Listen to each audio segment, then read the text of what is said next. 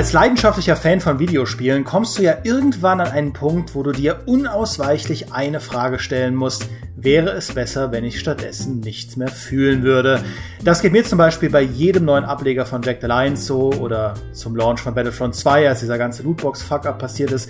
Oder wenn ich mir anschaue, wie wenig Aufmerksamkeit und Geld meine Lieblingsfranchises Deus Ex, Hitman, Splinter Cell, Thief und Co. heute noch abwerfen. Ich bin sogar heilfroh, kein Fallout-Fan zu sein, weil ich mir gar nicht ausmalen kann, was Fallout 76 und Fallout First mit meinem Fanherzen angerichtet hätten.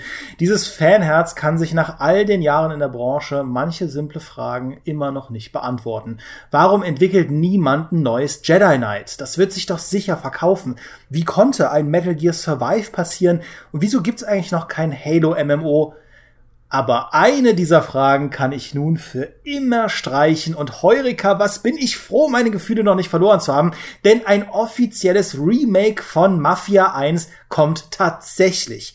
Und ich hätte nicht damit gerechnet, habe sogar mit der Community vehement diskutiert, wie unwahrscheinlich es ist, dass der Teaser der neuen Mafia Trilogy auf mehr als so ein bloßes Remaster hindeutet.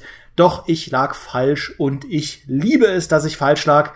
Über das Warum Darüber rede ich heute mit den zwei größten Gangstern, die es in der Redaktion gibt. Auf der einen Seite ein waschechter Italiener, Fabiano Uslenghi. Ja, solange ich denken kann, wollte ich immer ein Gangster werden. Und auf der anderen Seite ein Redakteur, der die Community immer wieder provoziert, Peter, der Bouncer Bartke. Ah, buongiorno. Komm, ist da, Peter. Erst hatte ich hier stehen, Erst hatte ich hier stehen Peter die Lippe Bartke. Aber es ist halt nicht so Die Nase, bitte, die Nase.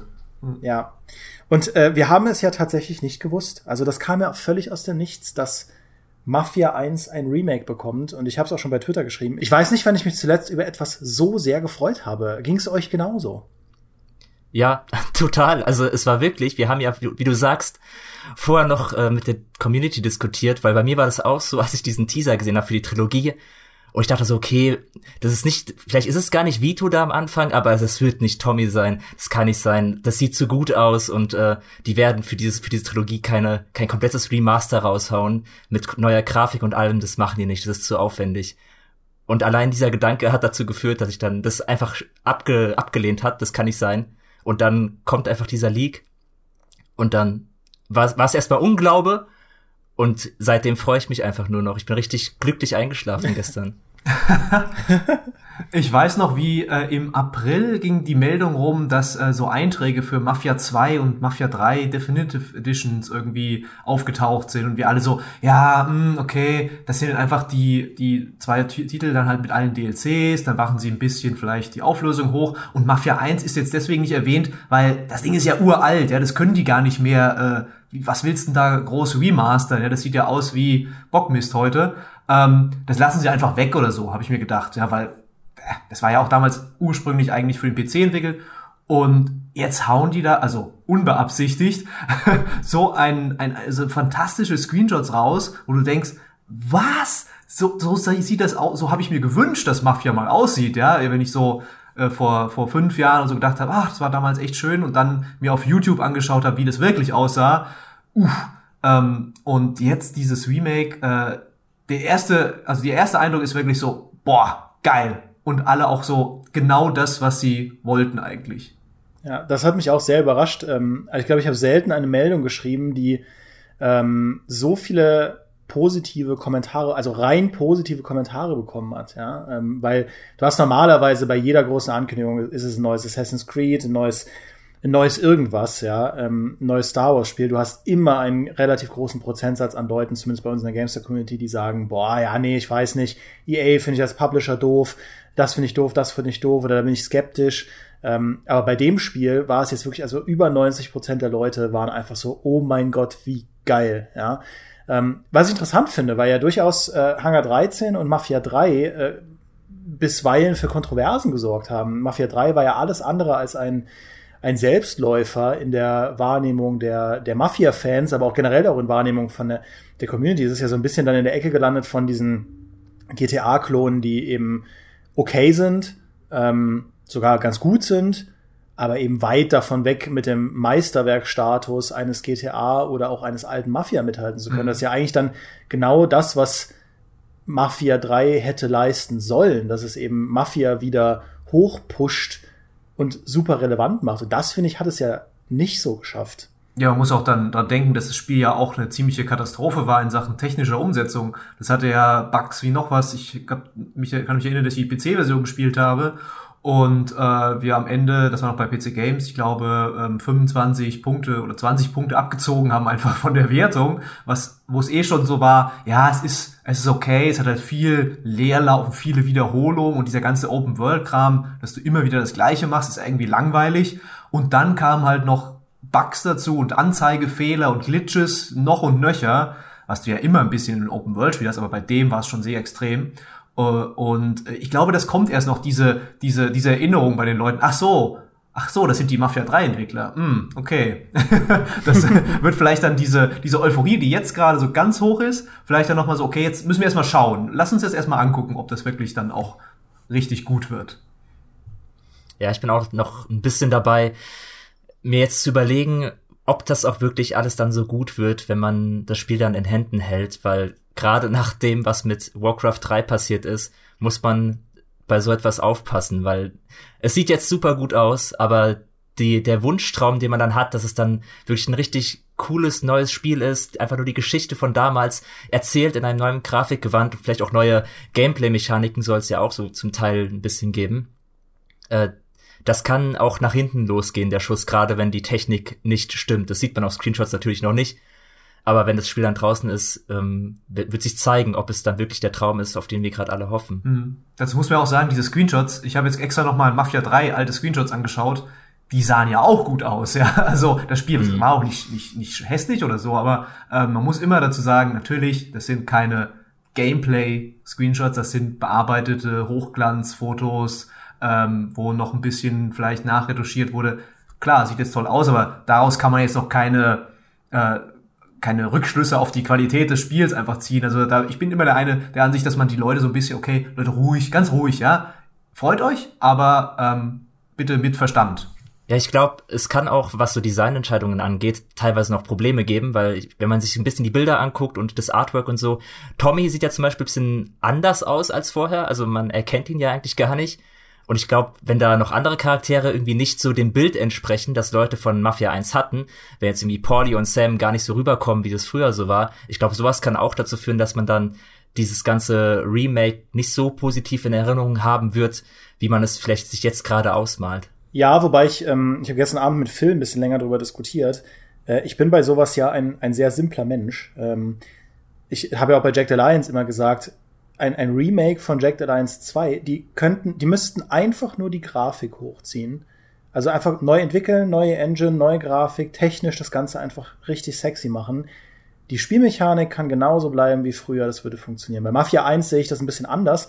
Da ist es eigentlich, also du kannst die Geschichte von damals eins zu eins nehmen und in die Gegenwart, äh, also quasi einfach jetzt nochmal machen, nicht in die Gegenwart versetzen, sondern ne, für 2020 nochmal hochziehen.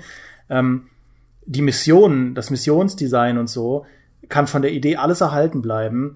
Was ich mir einfach wünschen würde für ein neues Mafia 1, ähm, zusätzlich zu natürlich der neuen Technik, wäre einfach äh, ein, ein, eine überarbeitete Open World. Und das heißt jetzt nicht, dass die vollgekleistert sein soll, bitte mit äh, Wachtürmen und Stationen, die ich erobern kann, aber halt Lost Heaven, das war diese eine große verspielte Chance von Mafia 1. Lost Heaven war so eine tolle Open World und abseits von dieser freien Fahrt extrem, wo man sich dann so ein paar ähm, kuriose Karossen freischalten konnte, ähm, gab es da halt sehr, sehr wenig zu tun abseits der Hauptmission. Das war ja auch ein Problem, das Mafia 2 dann mit Empire Bay auch noch hatte zum Release, wo dann die DLCs das erst nachgereicht haben.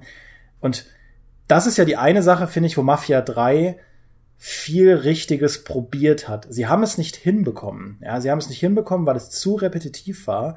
Aber sie haben zumindest versucht, ein sag ich mal, modernes Open-World-Spiel zu bauen. Und wenn sie daraus die richtigen Lektionen lernen und es beispielsweise Gründe, also einfach Nebenmissionen gäbe in Mafia, im Mafia Remake, wo du diese coole Schleichmechanik aus Mafia 3 und auch das coole Gunplay von Mafia 3 ähm, kombinierst mit, mit irgendwie diesem Setting, dann fände ich das schon völlig ausreichend. Also das wäre schon geil. Sie müssen für mich auch gar nicht die Story jetzt grundlegend neu erzählen oder so.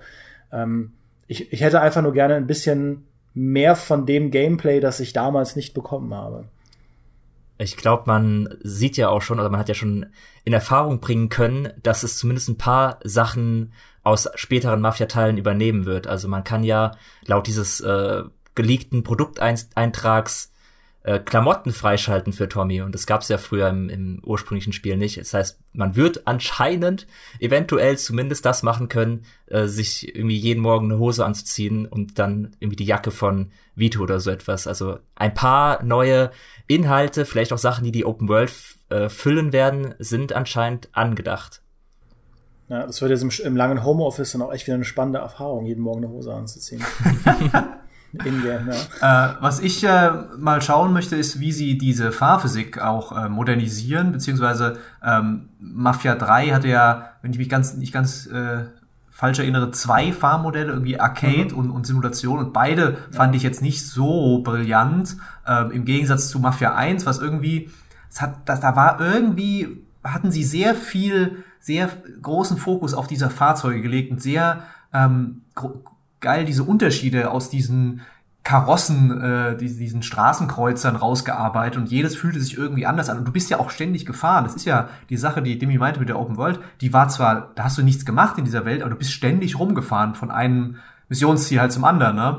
Und ähm, in gewisser Weise hatte das dann schon auch Spaß gemacht, weil du einfach es hatte einfach, es war einfach so ein anderes Gefühl mit diesen langsamen Autos, da durch diese wunderschönen Straßen zu fahren und äh, zum Beispiel muss es ja auch unter dem äh, Speedlimit bleiben, ja, ähm, dass du keinen Strafzettel bekommst, äh, du konntest tanken, äh, ich glaube es ging sogar, dass dir das Benzin ausging und solche Sachen.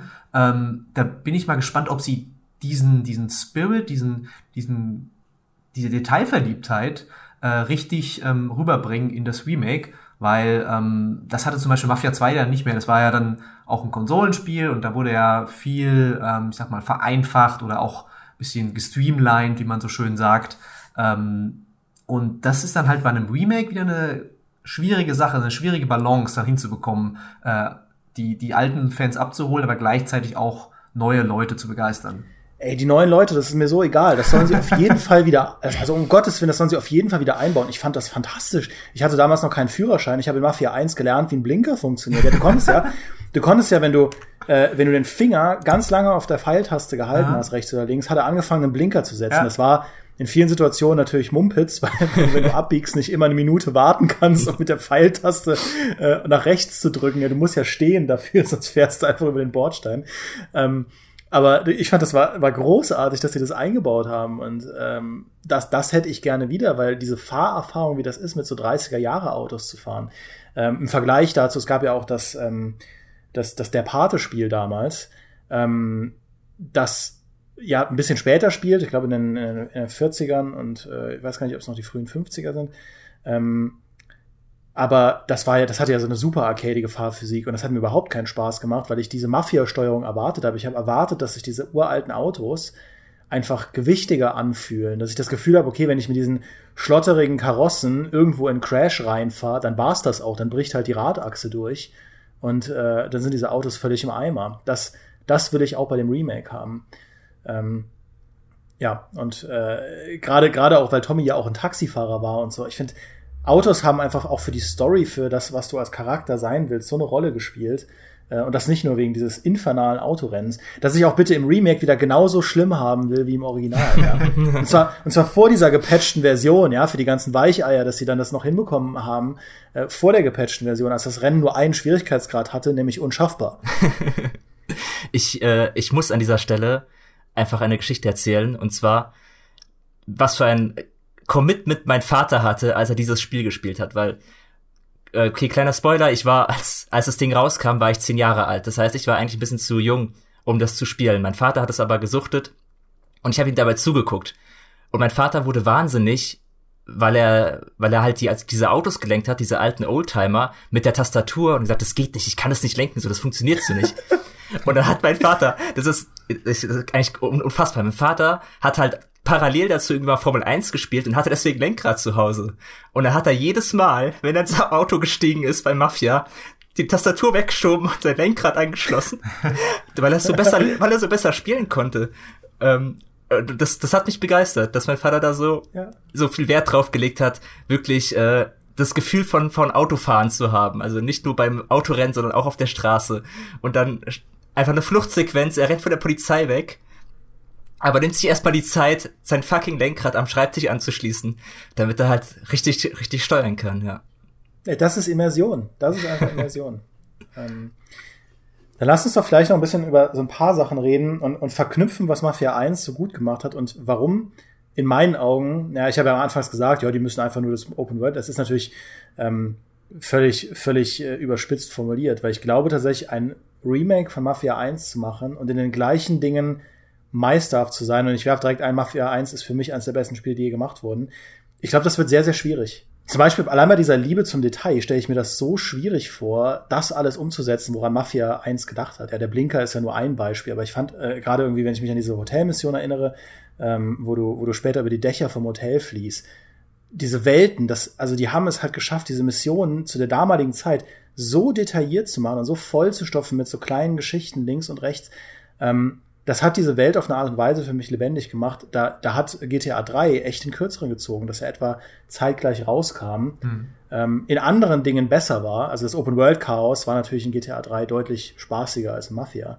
Ähm, aber ich finde so vom Missionsdesign, Mafia 1 hat bis heute so viele Missionen, an die ich mich immer noch erinnern kann. Ja, irgendwie dieser, dieser Verrat von Frank auf dem Flughafen, dieser Hotelüberfall, die Taxifahrten am Anfang, ja, die, die Flucht am Anfang ähm, das Finale im Museum, das Autorennen, die Vorbereitung von dem Autorennen, wo man aufs Land raus muss, die Tankstelle, wo, wo Tommy seine Zigarette raucht und so.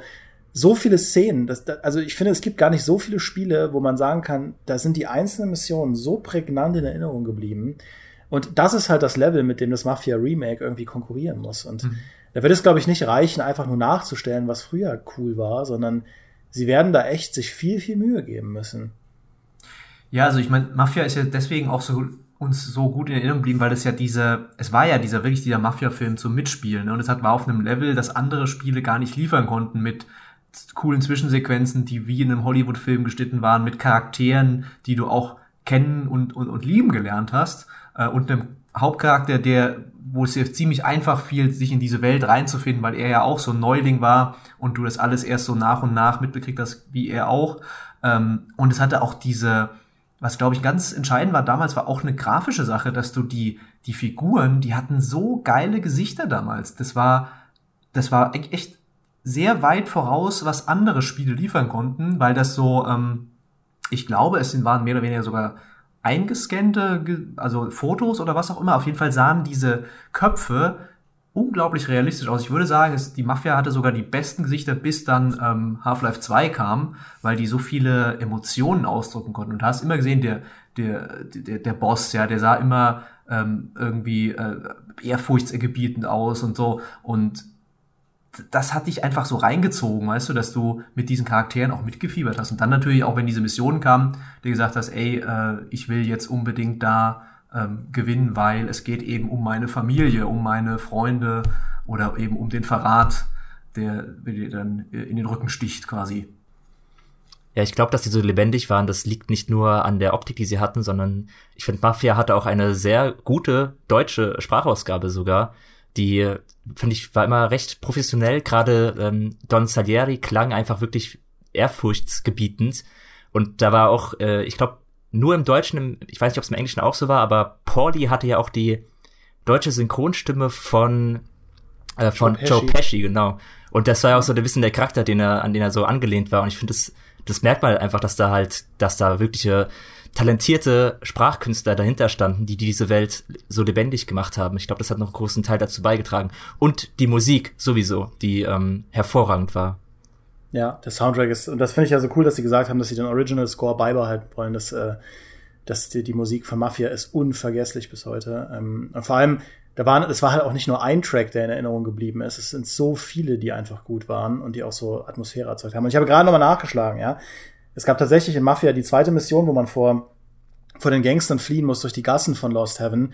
Äh, Stichwort Details. Da gab es zum Beispiel irgendwie äh, so ein, ein äh, Liebespaar, die sich auf ein Date getroffen haben und der eine, der Mann ist quasi am Anfang der Gasse und fragt sich so, ja, wo bleibt meine Freundin? Und wenn du halt da durchläufst, während dich diese Gangster im Hintergrund die ganze Zeit anschießen, kommst du am Ende der Gasse raus und da steht halt die, die Frau und sagt, ja, wo bleibt er denn die ganze Zeit? Weil die sich halt nicht miteinander verständigt haben und auf dem Weg dahin gibt's auch einen, der versucht, hinten in eine Tür, in, in ein Haus einzubrechen und so. Was Mafia für mich so gut geschafft hat, und das ist auch wirklich eine Kunst, ist die Open World als eigene, eigenen Charakter ähm, auftreten zu lassen am Anfang. Also das Mafia 1 Intro gehört für mich immer noch zu den besten Open World Intros überhaupt, weil du halt du hast auf der einen Seite diesen Story-Moment, wo, wo Tommy sich halt da hinsetzt und da seine, seine Confession anfängt. Und dann gibt's aber diese, diesen Renderfilm, der im Prinzip eine Kamerafahrt ist, quer durchs ganze Lost Heaven und diese Stadt einfach zeigt. Und in den ersten Missionen, dadurch, dass du als Taxifahrer arbeitest und dann auch dadurch diese Ga Hintergassen und so weiter fliehen musst, du bekommst ein unheimlich gutes Gefühl für Lost Heaven im großen Ganzen, aber auch Lost Heaven im Kleinen. Und ähm, lustigerweise sieht man immer wieder bei Open World Spielen, auch bei modernen Assassin's Creed, dass sie auch versuchen, das so ein bisschen zu, zu reproduzieren. Du hast bei Assassin's Creed oft am Anfang so eine Mission, wo du nur rumläufst mit irgendwem. Ja, irgendwie bei Assassin's Creed Revelations läufst du dann am Anfang durch Istanbul, ja, bei Assassin's Creed 3 kommst du dann am Hafen von, von ich glaube, Boston oder New York an ähm, und, und musst da erstmal lang flanieren. Das sind diese typischen Missionen, die dann Leute eher nervig finden, aber die dienen ja eigentlich dazu, dir ein Gefühl für diese Stadt zu vermitteln, in der du unterwegs bist. Ähm, aber ich finde, nur wenige bekommen es so gut hin wie Mafia. Ich habe das Gefühl, danach hattest du echt, also am Ende dieser Kampagne kanntest du jede Ecke von Lost Heaven. Und klar, die Spielwelt war auch kleiner als bei modernen Open-World-Spielen, aber das musst du erstmal hinbekommen. Ja, dass wirklich du genau weißt, wo ist Salieris Bar, das ist dein Ausgangspunkt, da bist du so oft. Du weißt, wo Tommy lebt, du, du, du weißt, was da auf dem Land los ist, du weißt, wo das Rennen war, du weißt, wo du halt bei, ähm, ich glaube, Ralph hieß er ja, irgendwie Nachtanks und so weiter und so fort. Also es gibt so viele Fixpunkte in dieser Welt. Und das finde ich bei Open World Spielen immer geil, wenn du das Gefühl hast, am Ende der Kampagne, du hast dir so eine Welt komplett erschlossen. Hm.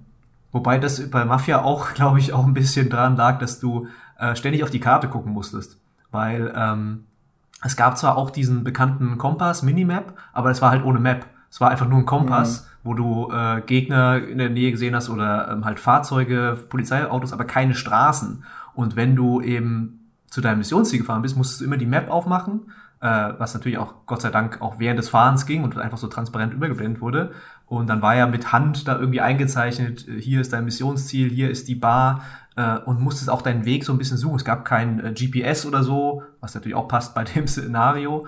Ähm, und das hat dich dazu getrieben, auch äh, sehr genau diese Routen dir einzuprägen, wo du lang musst. Und was du natürlich auch sagst, klar, mhm. es gab viele optische ähm, Sachen, ja, über die Brücken fahren, äh, hohe Gebäude im Hintergrund, wo du denkst, ah ja, okay, da muss ich in Downtown. Ähm, lustigerweise aber in einem Spiel, wo du eigentlich eine Sichtweite von fünf Metern hattest, weil ständig die Gebäude aufgeploppt sind, weil früher die, ähm, ja, das hat, haben die Rechner überhaupt nicht hingekriegt, diese Mengen an Daten und Polygonen oder was auch immer in den Speicher zu schaufeln. Deswegen mussten da immer ähm, ferne Gebäude, wenn du schn schnell gefahren bist, hast du echt gemerkt, okay, jetzt ploppen da hinten wieder ein paar Hochhäuser auf. Äh, das bitte im Remake dann nicht mehr, weil das war eigentlich für mich so der einzige so Makel an dieser Grafik, sage ich mal, also was alles so präsentationmäßig war, weil das hat mich echt genervt damals. Finde ich ein bisschen schwer einzuschätzen für mich, weil dadurch, dass ich so jung war, äh, finde ich es gar nicht so leicht zu sagen, ob das jetzt, ob es da was gab, was mich gestört hat, optisch oder das einzuschätzen, weil auf mich wirkte mit zehn Jahren halt so ein Spiel an sich einfach total überwältigend und erschlagend mit seiner riesigen Welt und man kann rumlaufen und machen, was er will und so etwas. Da kann ich gar nicht so ganz einschätzen, ob die Optik mich an irgendeinem Punkt äh, abgeschreckt hat. Eigentlich, ja, eigentlich nicht. Ich, ja. ich fand die Grafik auch fantastisch damals. Ähm, also bei mir war es echt eher das, was mache ich nach der Kampagne, nachdem ich jede Mission fünfmal durchgespielt habe.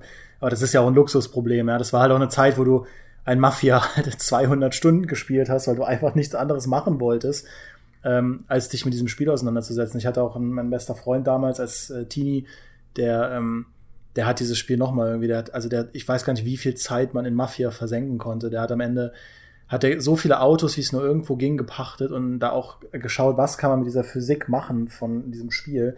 Aber tatsächlich konntest du ja in der freien Fahrt, abseits von den Taximissionen und abseits von freie Fahrt extrem, eigentlich nur immer so rumlaufen und gucken, ob irgendwo so ein feindlicher Mobboss ist. Und dann ziehst du dem halt eins drüber mit dem Knüppel. Mhm. Und dann fangen, die, fangen ein, zwei Kumpels von dem an, auf dich zu schießen und du feuerst zurück.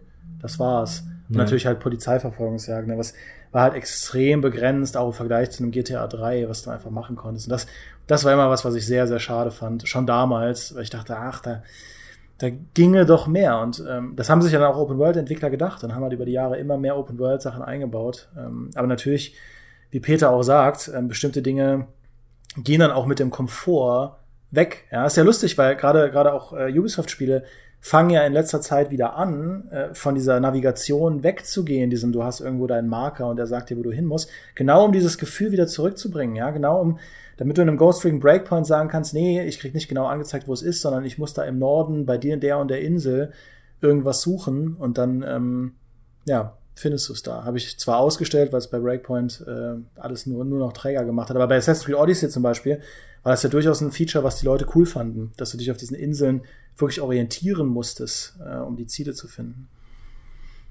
Ja, sowas ist echt cool, um eine Stadt kennenzulernen, wenn man nicht die ganze Zeit auf den Kompass guckt.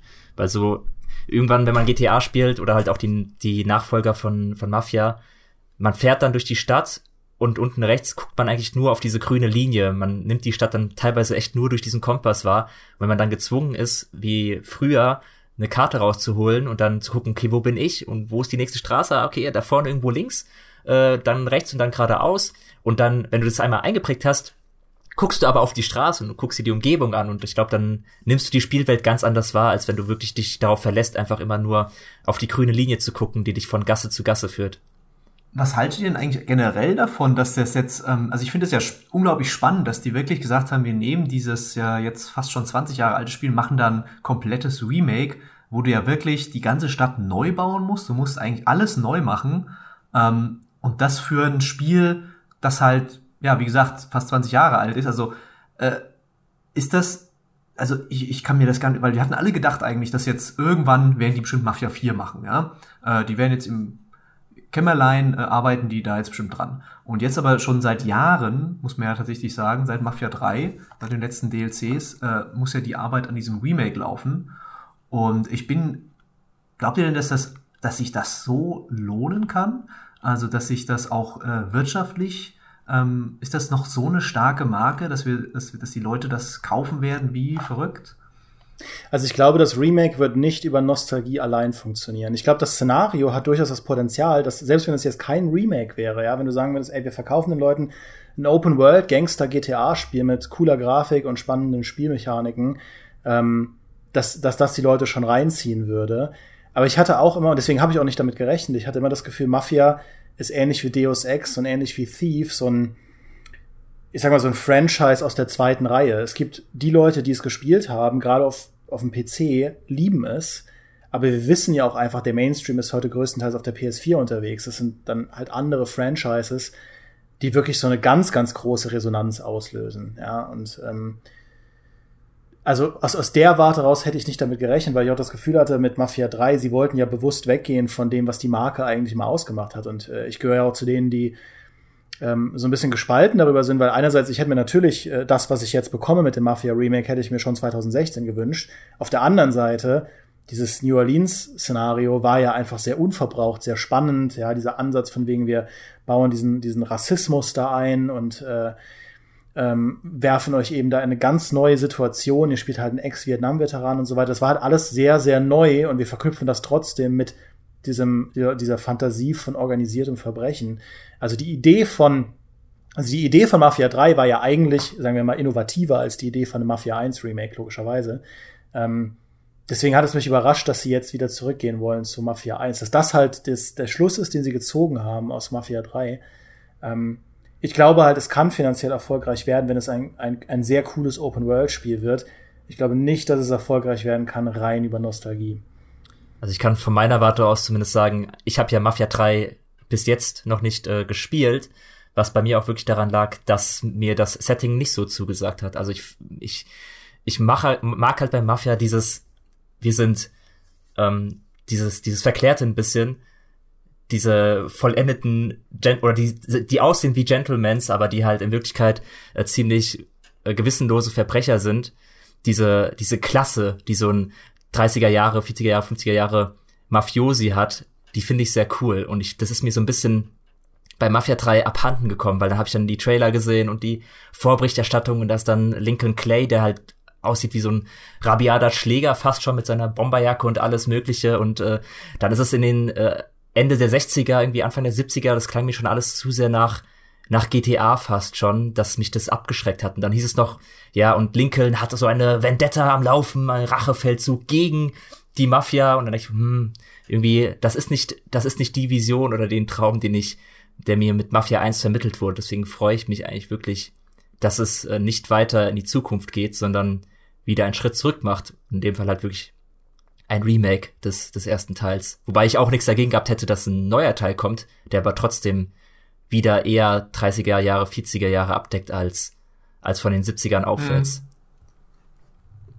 Ja, ist auch spannend, wie das dann funktionieren soll. Wenn du jetzt Mafia Remake bringst und das wird ein totaler Erfolg, kannst du dann Mafia 4 danach bringen? Oder musst du das dann, äh, weil einfach von der, von der Reihenfolge ist ein bisschen seltsam, musst du dann wahrscheinlich Mafia Untertitel XX äh, veröffentlichen, weil sonst kommen die Leute, glaube ich, ein bisschen durcheinander. Ja, ich äh, finde es aber auch bemerkenswert, wie unverbraucht eigentlich dieses Gangster-Szenario im Gaming noch ist. Also ich meine, die, äh, die Film, Filmbranche hatte ja ihre, ähm, ihre Trendwellen, wo halt sehr viele Gangsterfilme rausgekommen sind. Aber wenn man sich anschaut, wie erfolgreich GTA eigentlich ist, ähm, dass es da nicht häufiger die Art Spiel gibt. Äh, also ich, so in den Nullerjahren gab es ja durchaus häufiger mal Mafia-Spiele, aber ich bin so ein sehr, sehr großer Fan davon. Also ich habe auch sehr viele von diesen alten äh, Pulp-Romanen gelesen, ja, auch diese Buchvorlage, auf der Scarface basiert. Ähm, ich habe ja auch dann, als ich Film belegt habe an der Uni, äh, so viel mit Gangsterfilmen. Ich fand, das ist einfach ein so faszinierender Topos. Die Gangstergeschichte von Leuten, die auf die schiefe Bahn geraten, da halt einen absoluten Hocherfolg erleben und am Ende natürlich scheitern müssen. Ähm, das hört einfach nicht auf, mich zu faszinieren. Es gab halt eine Phase, wo ich im Gaming so händeringend danach gesucht habe, aber durch die Genres hinweg findest du das echt selten. Also es gibt ein paar Strategiespiele, ja, Gangsters zum Beispiel, oder jetzt kommt ja bald das, dieses ähm, Empire of Sin. Ähm, dann gab es halt auch sowas wie dieses Chicago 1930 oder wie es glaube ich hieß, was halt irgendwie relativ erfolglos war. Ähm, es gab dann so richtig schlechte Shooter wie Mob Enforcer, echt so ein richtig, richtig schlechter Shooter. Und so ein paar Open-World-Spiele, ja. Ähm, irgendwie das Scarface-Spiel, das echt ganz gut war. Dann das Pate-Spiel, das auch ganz gut war, wo der zweite Teil aber das quasi auch wieder verbannt hat aus der Gaming-Landschaft. Ähm, und ansonsten Mafia.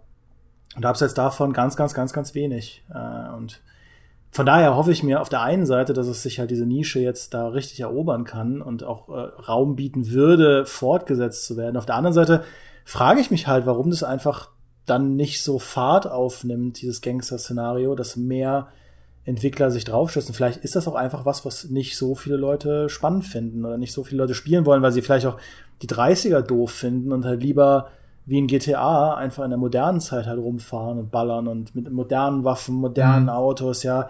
Das ist ja auch das, was auch in San Andreas und so weiter dann ja auch sehr bedient hat, diese Tuner und Fast and the Furious Fantasien äh, und so weiter und so fort.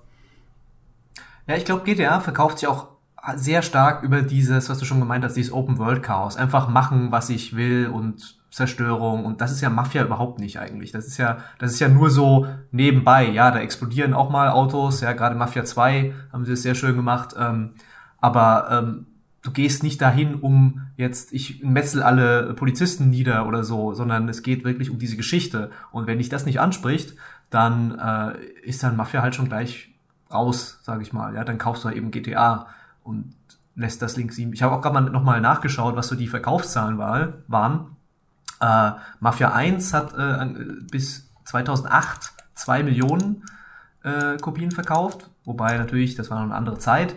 Ähm, und der dritte Teil war tatsächlich relativ erfolgreich mit 4,5 Millionen Einheiten, die an ähm, zumindest an die Läden äh, gegeben wurden. Ja, also nicht jetzt verkaufte Exemplare, dazu gibt es keine Angabe, aber 4,5 Millionen ähm, äh, gelieferte Exemplare und war damals tatsächlich das, das Spiel, das sich am schnellsten verkauft hat von 2K. Ähm, aber da ist immer interessant, wenn es dann nachher keine, kein Update zu diesen Zahlen gibt, dann kann man sagen, okay, dann wird es wahrscheinlich nicht der Überhit gewesen sein, ja. Und dann kommt ja auch mal dazu, was die, die, die Erwartungen waren, was die Kosten waren, ähm, es gab ja auch jetzt zu Hangar 13 ähm, so ein paar Insiderberichte und ich glaube auch Jason Schreier hat dazu auch mal was geschrieben, dass da nicht alles äh, perfekt gelaufen ist damals. Ja, die Entwickler, das muss man ihnen ja lassen, haben ja dann auch nach Release, äh, sind ja auch echt dran geblieben. Es gab ja, glaube ich, drei Story-Erweiterungen für Mafia 3, die, ähm, zumindest was Fritz damals erzählt hat, auch sehr gut waren. Ich habe sie selbst nicht gespielt. Ähm, und es gab ja auch einige Patches, die die groben Probleme wirklich beseitigt haben. Ähm, nichtsdestotrotz, ja, muss man ja auch immer mitbedenken, Mafia, das Mafia Remake wird nicht von denen entwickelt, die es ursprünglich entwickelt haben. Ja, Daniel Wafra, der der äh, Creative ähm, Director des Spiels ursprünglich von Mafia 1 und dann auch später 2, ähm, der jetzt Kingdom Come Deliverance macht und ja auch durchaus schon äh, in seiner Persona für Diskussionen gesorgt hat, ähm, der findet das nicht so toll. Äh, hat zumindest getwittert, dass äh, er nicht sehr viel davon erwartet. Und ähm, da kann man ja durchaus zwischen den Zeilen lesen, dass der jetzt auch nicht äh, die besten Gefühle hegt für das Erbe von Mafia, das dann halt weitergetragen wurde. Ähm, wie, wie seht ihr das? Also denkt ihr, denkt ihr, dass man so ein Meisterwerk vernünftig remaken kann, ohne dass die Leute beteiligt sind, die es ursprünglich auch überhaupt zu dieser Art Meisterwerk gemacht haben? Weil ich finde, wir sehen ja bei der, bei der Filmbranche, dass das schon einen krassen Unterschied machen kann. Ja, wenn ein George Lucas plötzlich nicht mehr an Star Wars beteiligt ist, wenn, wenn ein James Cameron plötzlich nicht mehr an äh, bestimmten Filmen beteiligt ist, ja. Also alle möglichen Franchises, Terminator, Alien, ähm, Predator, da haben wir gesehen, was passiert, wenn man halt im Prinzip eine Marke einfach in neue kreative Hände gibt, dass es halt echt mega schief laufen kann. Und äh, das ist schon was, ähm, wo ich zumindest mal die Frage stellen würde. Also ich habe da schon das Vertrauen, dass da was Anständiges bei rumkommen kann, auch wenn man jetzt sagt, dass Daniel Wafra oder andere Entwickler, die vorher dabei gewesen sind, jetzt nicht mehr so involviert sind. Ich meine, gerade was die Story angeht, ich meine, die ist ja da. Ähm, und wenn sie jetzt nicht noch versuchen, irgendwelche großen Änderungen da reinzubringen, glaube ich, kann man da gar nicht so viel falsch machen mit den ganzen Konzept. Also wenn du sagst, irgendwie George Lucas fehlt bei Star Wars, da wurden halt auch neue Filme gedreht ähm, und nicht, nicht Episode 4, 5, 6 wieder aufgelegt. Und ich glaube, den Vorteil hat das Remake halt dann schon. Die, die Geschichte ist da. Äh, die Inszenierung war damals schon gut. Ich meine, du hast ja selber gesagt, die wäre es am liebsten, die würden halt einfach das nehmen, was da ist und halt richtig geile Grafik draufklatschen. Und ich glaube, das, das klingt für mich nicht so schwer, als dass ich sagen würde, ähm, da, da müssen auf jeden Fall auch die ursprünglichen Entwickler noch ihre Finger im Spiel haben. Hm. Ich glaube, bei einem Remaster wäre es eine andere Sache, wo du sagen müsstest, okay, wir brauchen unbedingt die Leute, die damals die Engine geschrieben haben, sonst kriegen wir das nicht auf die modernen PCs oder den modernen Konsolen. Äh, was ich aber schon verstehen kann, ist, wenn du sagst, wir müssen das alles nachbauen, wir bauen die Missionen nach, wir machen alles nach, aber wenn du dann jemanden hast, der sagen kann, hey, guck mal, wir haben, du hast das jetzt alles schön nachgebaut, aber du hast dieses kleine Detail vergessen, was du, wo der vielleicht ein neuer Entwickler gesagt hat, ja, das ist nicht so wichtig, aber der, die Menschen, die das damals, die, die Mafia kennen und genau wissen, wie das funktioniert hat und wie das Design war, könnten vielleicht sagen, das, gerade das ist wichtig, das müsst ihr einbauen, ja, und der kann dann sagen, das fühlt sich noch nicht so richtig an wie Mafia. Ja? Ähm, ich glaube, da wäre das schon, schon nützlich. Ähm, aber wie gesagt, wenn du halt nicht die, die alte Engine benutzt, dann ist es von einem technischen Standpunkt eigentlich recht ähm, unerheblich, ob da jetzt die alten Entwickler dran sitzen. Wobei es ja sogar so ist, dass bei Hangar 13, die haben ja noch ein tschechisches Studio.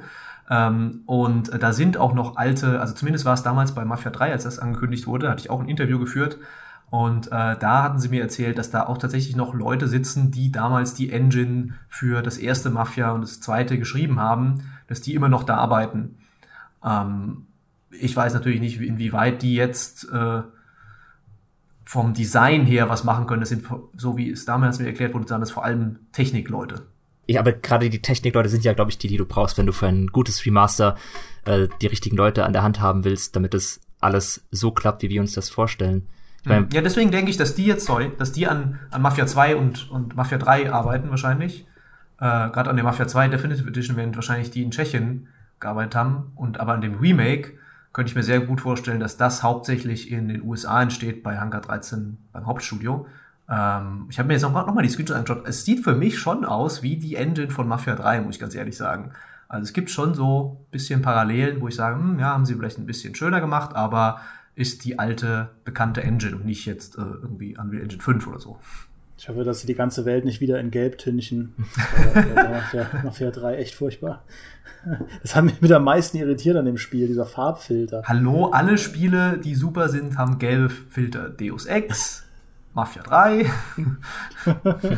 der, der Pinkelsimulator, keine Ahnung. Peters zwei Lieblingsspiele, Mafia 3 und Deus Ex. Ja, seid ihr denn überhaupt der Meinung, dass Mafia 1 der, erst, äh, der beste Teil war? Weil äh, es gibt ja durchaus Diskussionen, ob Mafia 2 nicht in manchen Punkten besser war als der erste Teil. Ähm, ist mal abgesehen von der, von der Technik natürlich. Ähm, ich bin da äh, Hardliner. Ich sag, Mafia 1 war äh, viel, viel besser als Mafia 2. Ähm, aber da schwingt auch sehr viel äh, subjektive Liebe mit. Äh, wie, wie seht ihr das? Also ich habe ein kleineres Problem mit Mafia 1. Ich fand, dass Tommy nie so die, der, nie der spannendste Protagonist war. Also mir fällt es manchmal schwer, den einzuordnen, was jetzt seine Persönlichkeit angeht. Der wirkte auf mich immer relativ, relativ glatt, ähm, ohne wirkliche Ecken und Kanten, abgesehen davon, dass er halt ein Krimineller war, der da irgendwie reingerutscht ist oder ein Taxifahrer, der zum Kriminellen wurde aber seine Persönlichkeit fand ich immer nicht so wirklich greifbar. Also er hat halt sich dann, er war irgendwie so ein bisschen so ein Good Guy, der sich dann entschieden hat, okay, den lasse ich laufen, die lasse ich laufen und hier entscheide ich mich so. Aber ich fand, der hatte nicht so keine bunte Persönlichkeit, die ihn irgendwie herausstechen lässt, wohingegen ich fand, dass Vito äh, auf mich interessanter wirkte in seiner Art, wie er sich gegeben hat, der ja auch eher so in die Richtung ging, dass er das aktiv wollte, der nicht zufälligerweise bei der Mafia gelandet ist, der wirklich gemerkt hat, da gibt's ja diese eine Mission von ihm, wo er dann anfängt, Kisten zu tragen hin und her und dann wirklich nach fünf Minuten, nachdem er drei Kisten geschleppt hat, sagt, okay, vergiss es, ich nie, niemals arbeite ich meinen Rest meines Lebens hier am Dock und schleppe Kisten, dann verprügel ich lieber Leute auf der Straße. Und ich finde, das hat äh, Mafia 2 so ein, in diesem Aspekt, finde ich, einen kleinen Vorsprung gegeben. Wobei ich jetzt auch nicht sagen will, dass Mafia 2 das bessere Spiel ist, weil ich auch mh, hm, bessere Erinnerungen an Mafia 1 habe, kann auch Nostalgie sein.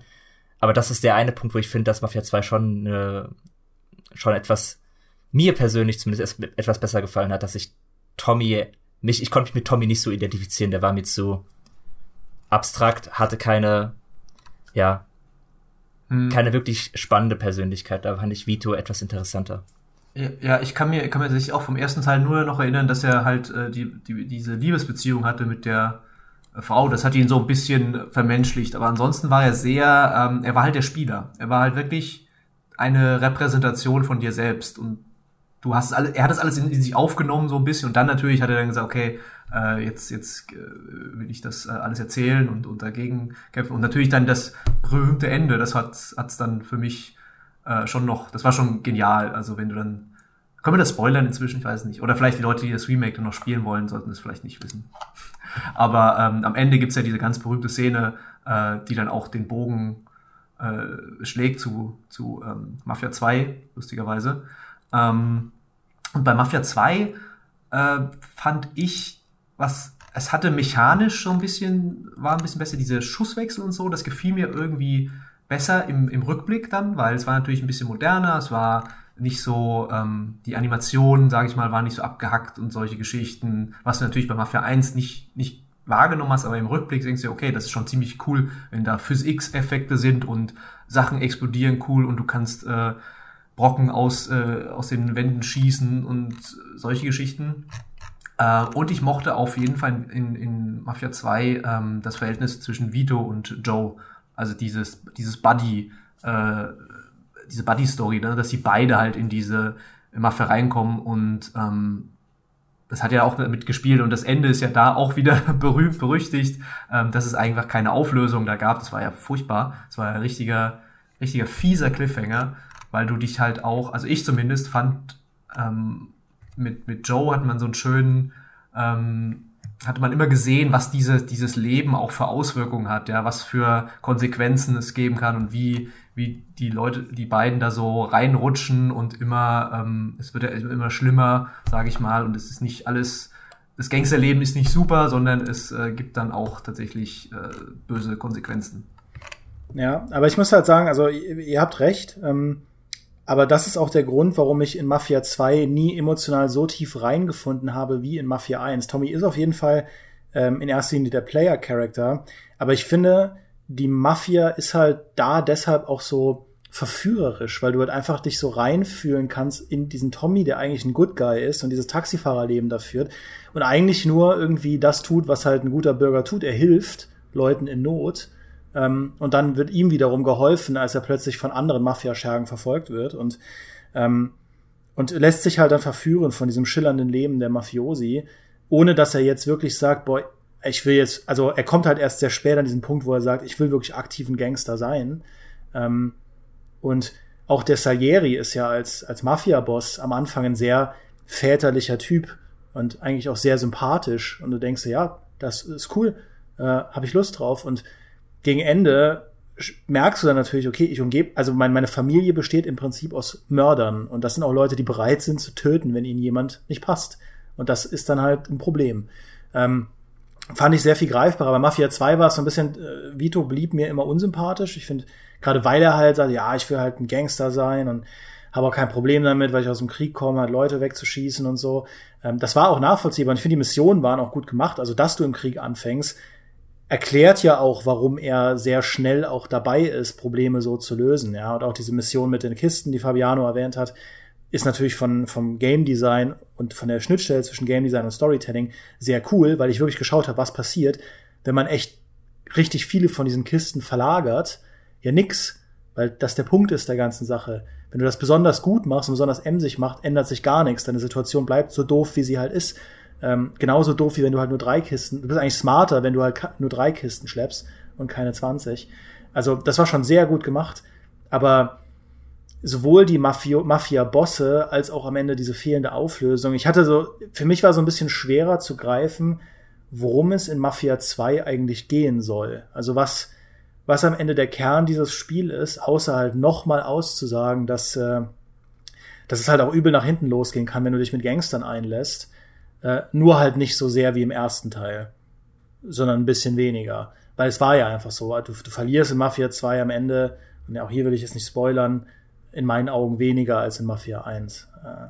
Und ich fand äh, Vito, um das noch zu, dran zu packen, fand ich in Mafia 3 als Charakter spannender als in Mafia 2. Äh, weil in Mafia 3 ist er ja dieser, einer von deinen Lieutenants, und er verkörpert so ein bisschen diesen Old Way, ähm, wie man es halt gemacht hat. Und ist halt, also er ist halt ein richtig exzentrischer Arsch, ähm, aber das macht ihn als Figur viel, viel greifbarer. Und gerade wenn du in Mafia 3 kannst du ja entscheiden, wie das Ganze ausgehen soll. Und es kann eben auch passieren, dass Vito sich gegen dich stellt. Und dieser Showdown, der dann kommt, der ist schon richtig gut gemacht. Also Mafia 3 hat da in seiner Story einige auch richtig coole Momente. Äh, zwar nicht so viele wie Mafia 1, aber genau, auf jeden Fall, äh, das, das war immer so mein Problem Mafia 2. Ich finde es ein fantastisches Spiel. Ich finde die Story auch sehr gut. Ähm, ich fand sie nur emotional nicht so greifbar wie Mafia 1. Ja, das Ende von Mafia 1 ist ja auch wirklich, das hatte eine richtige Wirkung. Ich weiß es noch wie gestern. Das ist eine meiner lebhaftesten Erinnerungen an dieses Spiel, weil, wie gesagt, der erste Durchgang, den, da habe ich meinem Vater beim Spielen zugeguckt. Und wie kam man an diese Stelle, wo halt äh, das Ende, ich werde jetzt auch nicht zu viel verraten, aber wir haben halt das Ende gesehen und ich weiß es noch wie gestern, dass mein Vater sich zu mir umgedreht hat, ich war zehn Jahre alt, hat mich angeguckt, sehr intensiv und gesagt, Fabiano, Verbrechen lohnt sich nicht. Das ist die Moral von dieser Geschichte. Und das, hat mich geprägt bis heute. Wer weiß, hätte ich, hätte ich Mafia oder mein Vater nicht beim Mafia-Spielen zugeguckt, wahrscheinlich wäre ich jetzt ein Gangster. Ja. Also ja. Wärst du zu also Gangster bist ja auch, gegangen, zu bist ja auch irgendwo ein Gangster, ja. Gangster. Aber ich fand auch ähm, das lange Warten auf Mafia 2, da erinnere ich mich auch noch so, so lebhaft dran, was also wirklich jedes Gerücht äh, hat man dann aufgesogen und auch dann natürlich Mods installiert für Mafia 1, damit man irgendwie was zu tun hat. Und ich weiß noch, als bei Mafia 2 dann sehr, sehr früh schon gezeigt wurde, dass wenn du da im Schnee, wenn deine Autos lange stehen bleiben, dass da sich halt eine Schnee, eine Schneeschicht auf dem Dach bildet. Und wenn du dann losfährst, dass dieser Schnee da runterrieselt. Und ich weiß noch, dass ich da, da damals dachte, das ist das krasseste, was ich äh, technisch je gehört habe. Wie geil ist denn das bitte, dass für diesen Autos der Schnee runterrieselt? Und in meinem Kopf war das dann so, wenn sie das jetzt noch kombinieren mit der Fahrphysik aus dem ersten Teil, was sie dann letztlich nicht gemacht haben, oh, Mafia 2 muss das beste Spiel aller Zeiten werden. Ich glaube, ich bin da halt auch reingegangen mit diesen extrem hohen Erwartungen, wie man ein Mafia 1 fortsetzen kann, so dass es besser ist als der erste Teil. Ähm, und natürlich auf, auch da auf so einer emotionalen Ebene ich war halt so tief traurig am Ende von Mafia 1 in der Art und Weise, wie es ausgeht.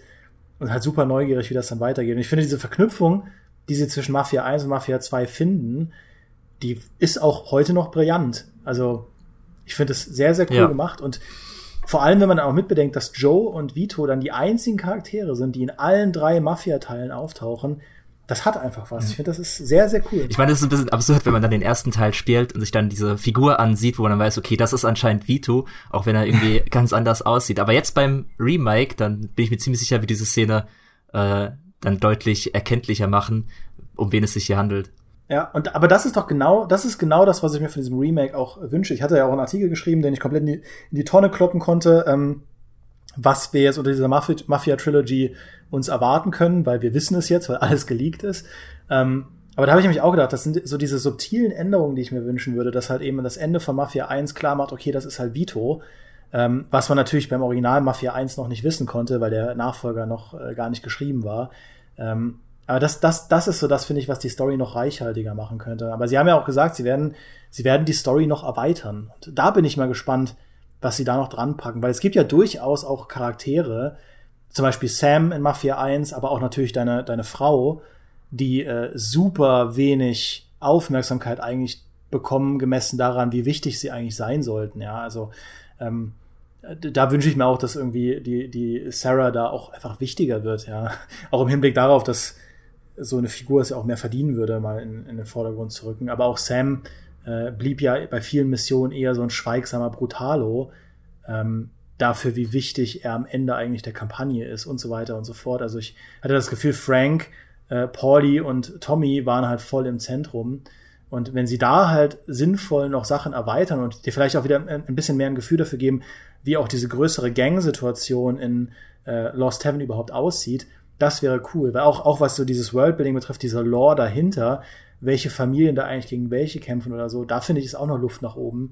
Ähm, das fand ich ganz cool in, in, in dem Pate-Spiel, dass du da wirklich ein Gefühl dafür hattest, wer diese fünf Familien in New York halt sind, gegen die du vorgehst, beziehungsweise mit denen du dich halt auseinandersetzen musst. Ich fände es auch cool, wenn sie es äh, schaffen würden, dass man die eigene Familie, also die Salieri-Familie, dass man dafür ein besseres Gefühl bekommt, wie groß die ist. Weil ich finde, beim, wenn man den ersten Teil spielt, hat man ein bisschen das Gefühl, okay, die Salieris bestehen offenbar aus dem Don, Frank und die einzigen Soldatos, die sie da haben, sind halt äh, Tommy, Sam und ähm, Pauli, während, während die Gegner halt irgendwie Massen ohne Ende nach dir schicken. Also da kommen irgendwie 30 gegnerische Mafiosis auf dich zugerannt und ihr seid zu, zu dritt oder so etwas. Und wenn sie da ein bisschen mehr ein Gefühl dafür geben würden, dass die Salieri-Familie nicht aus drei Leuten besteht, das fände ich sehr gut, vor allem weil am Ende ja dann auch noch mehr herauskommt, okay, jetzt kämpfst du plötzlich gegen, äh, gegen mehrere Leute von deiner eigenen Familie.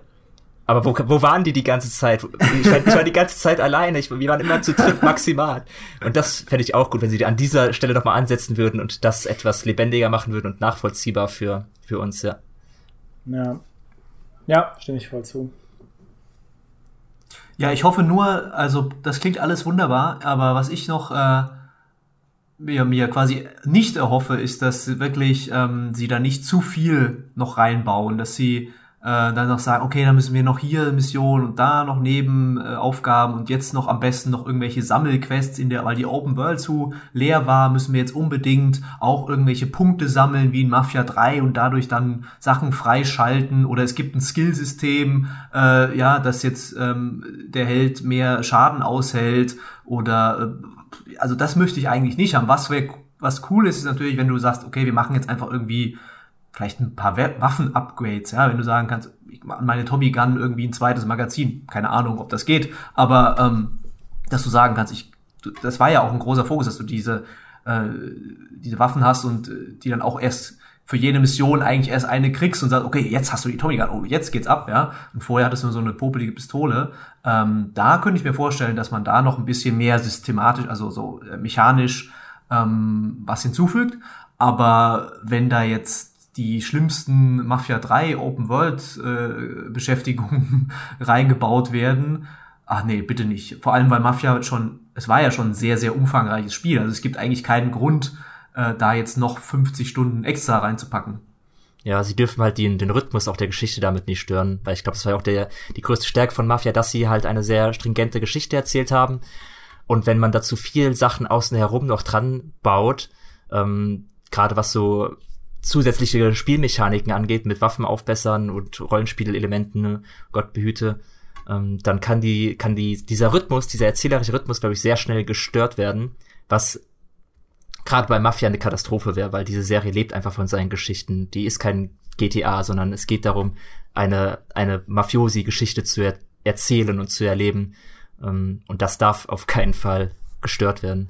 Ja, das ist auch äh, irgendwie sehr, sehr, sehr einzigartig dafür, dass es ein Open-World-Spiel ist, bist du eigentlich nie, also ich kenne mich ja selbst in Open-World-Spielen, ich mache erstmal alle Nebenquests, ja, ich mache erstmal alles, äh, erstmal die Türme aufdecken und hier die Map äh, äh, sauber machen und Icons sammeln und dann mache ich irgendwann die Hauptquest. Aber in Mafia bist du so, du willst wissen, wie es weitergeht. Du gehst von einer Mission eigentlich ansatzlos zur nächsten, ne? Und äh, ich finde auch, das muss das Remake irgendwie ähm, beibehalten, diesen, diesen Schwung auch, ja, dass du sagst, okay, ich will jetzt unbedingt wissen, wie es weitergeht, ich mache gleich die nächste Mission, ich fahre nicht irgendwo hin. Äh, war natürlich auch der Grund, weil es eben nichts gab, wo du hinfahren konntest und großes anderes machen konntest. Äh, aber wenn da jetzt zu viel Open World äh, Zeug drin ist, dann geht das vielleicht verloren. Das wäre schade. Ja, und eine, eine der Stärken, die auch natürlich durch die Art und Weise entstanden sind, wie Mafia designt war, es, es fühlte sich halt nicht so gamey an. Also ich finde, du hattest halt schon sehr stark das Gefühl, da halt in einer, in einer nachvollziehbaren Welt unterwegs zu sein. Und ich finde, aktuelle Open-World-Betätigungen sorgen halt so schnell dafür. Also wenn jetzt zum Beispiel nicht nur das eine Rennen hast, das du fahren musst, sondern plötzlich äh, überall in der Stadt halt Rennen sind, die du fahren kannst, mit Bronze, Silber und Goldmedaillen und so, dann oder, oder du halt tausende Feindlager irgendwie eroberst und da halt mit Messer in der Hand wie äh, Lincoln Clay halt da durchgehst und halt äh, hunderte von Gegnern ummähst und so. Ich sage nicht, dass das keinen Spaß machen kann. Äh, Im Gegenteil, das kann viel Spaß machen. Aber vielleicht wäre es sogar eine Überlegung, ich sage eine Überlegung, ob man diese Trennung in Story und freie Fahrt beibehält mhm. und sagt, okay, wir machen wir machen diesen ganzen Open World Bums, den machen wir, machen wir quasi in eine eigene Version des Spiels und das reine Story-Erlebnis bleibt halt eine lineare Abfolge von relativ nachvollziehbaren Geschichten. Ähm, also fast, eigentlich fast das, was sie dann mit Mafia 2 auch gemacht haben, nur dass halt bei Mafia 2 der Open World DLC relativ äh, half-assed war. Ähm, du ja auch einen anderen Charakter spielst und das wirkte halt sehr so tagged on. Aber ähm, ja, dass man da irgendwie eine Lösung findet, die jetzt nicht dazu führt, dass sich Mafia 1 plötzlich anfühlt, eben wie ein GTA. Also so diesen arcadigen, gamey Flair, ja. Ja, das finde ich eigentlich eine sehr gute Idee, das so ein bisschen zu trennen. Weil das ist ja auch mein Problem ein wenig mit den, mit den neuen Assassin's Creed Spielen, weil ich habe früher sehr geschätzt bei diesen Spielen, dass sie sich ein wenig wie eine ein historisches Abbild von etwas angefühlt haben. Und ich finde, die neuen Teile fühlen sich aufgrund der vielen Open-World-Elemente und Rollenspielsachen mehr wie so ein wie so ein historischer Freizeitpark an, was auch nicht heißt, dass es keinen Spaß macht, aber es ist ein anderes Spielgefühl.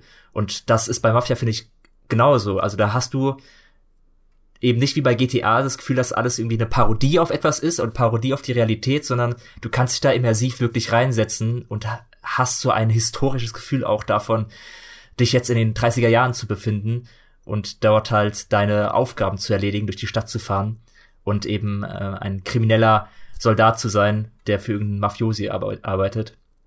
Und dieses, dieses immersive Gefühl würde ich ungern verlieren, dadurch, dass es sich halt mehr wie ein Freizeitpark anfühlt. Ja, ich finde, dann haben wir doch das Thema relativ rund jetzt behandelt, um unsere erste Vorfreude mal ein wenig in äh, inhaltliche Bahnen zu lenken.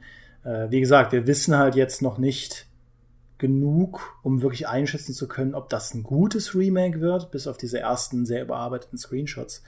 Ähm, vielleicht abschließend, wollt ihr denn noch, wollt ihr denn noch eine Sache in den Raum werfen, die dieses Spiel ganz persönlich auf keinen Fall drinne haben darf, damit es euch Spaß machen kann?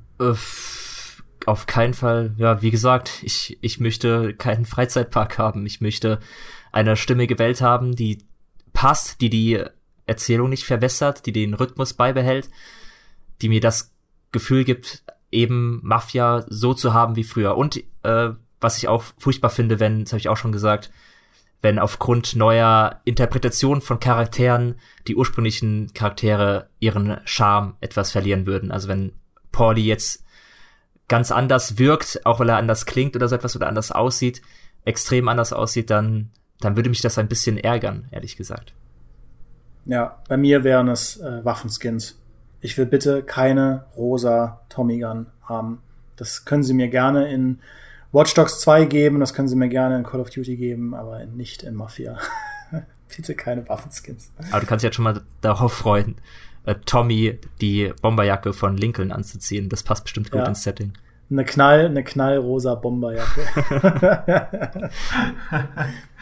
äh, ja, ich wünsche mir einfach, dass es keine Game-Breaking Bugs und so äh, extremen Glitches hat wie Mafia 3, sondern dass äh, sie sich wirklich Zeit gelassen haben und diesmal äh, nicht auf eine Deadline hinarbeiten mussten, sondern einfach gesagt haben, wir machen dieses wunderschöne Spiel jetzt noch schöner und zollen auch den Entwicklern richtig Respekt von damals, indem wir ein cooles Remake machen und nicht einfach nur ein, ähm, ja, wir haben ja noch die Engine von Mafia 3 liegen, lass uns das mal, das alte Spiel darüber porten mit den gleichen blöden äh, KI-Typen, mit den gleichen Stealth-Fokus, mit den gleichen Cover-Mechaniken und Missions, äh, wiederholenden Missionstypen mit Bossen, die du immer wieder erledigen musst und so, sondern dass sie einfach wirklich Liebe zeigen für dieses alte Meisterwerk und mit diesem Ansatz rangehen und einfach ein schönes Remake machen. Ja, was für ein schönes Schlusswort, Peter. Dann äh, danke ich euch beiden, dass ihr heute äh, spontan Mittagszeit hattet, ja, das hier mit mir aufzunehmen. Und ähm, euch da draußen bitte ich euch natürlich, äh, bitte ich natürlich um fleißiges Kommentieren, was ihr von Mafia haltet, ähm, wo eure Bauchschmerzen vielleicht noch liegen, wo aber auch eure Hoffnungen liegen, ob ihr euch überhaupt ein Remake wünscht, ja. Und äh, der ersten News wurde ja schnell klar, dass es durchaus von vielen ein Wunsch ist. Ähm, ja, teilt, euch, teilt gerne eure Gedanken mit uns und äh, ich bin mir sicher, es wird irgendwann nochmal einen Mafia-Podcast geben, wenn wir dann endlich mehr wissen. Macht es gut und habt noch einen schönen Tag. Ciao, ciao. Tschüss. Ciao.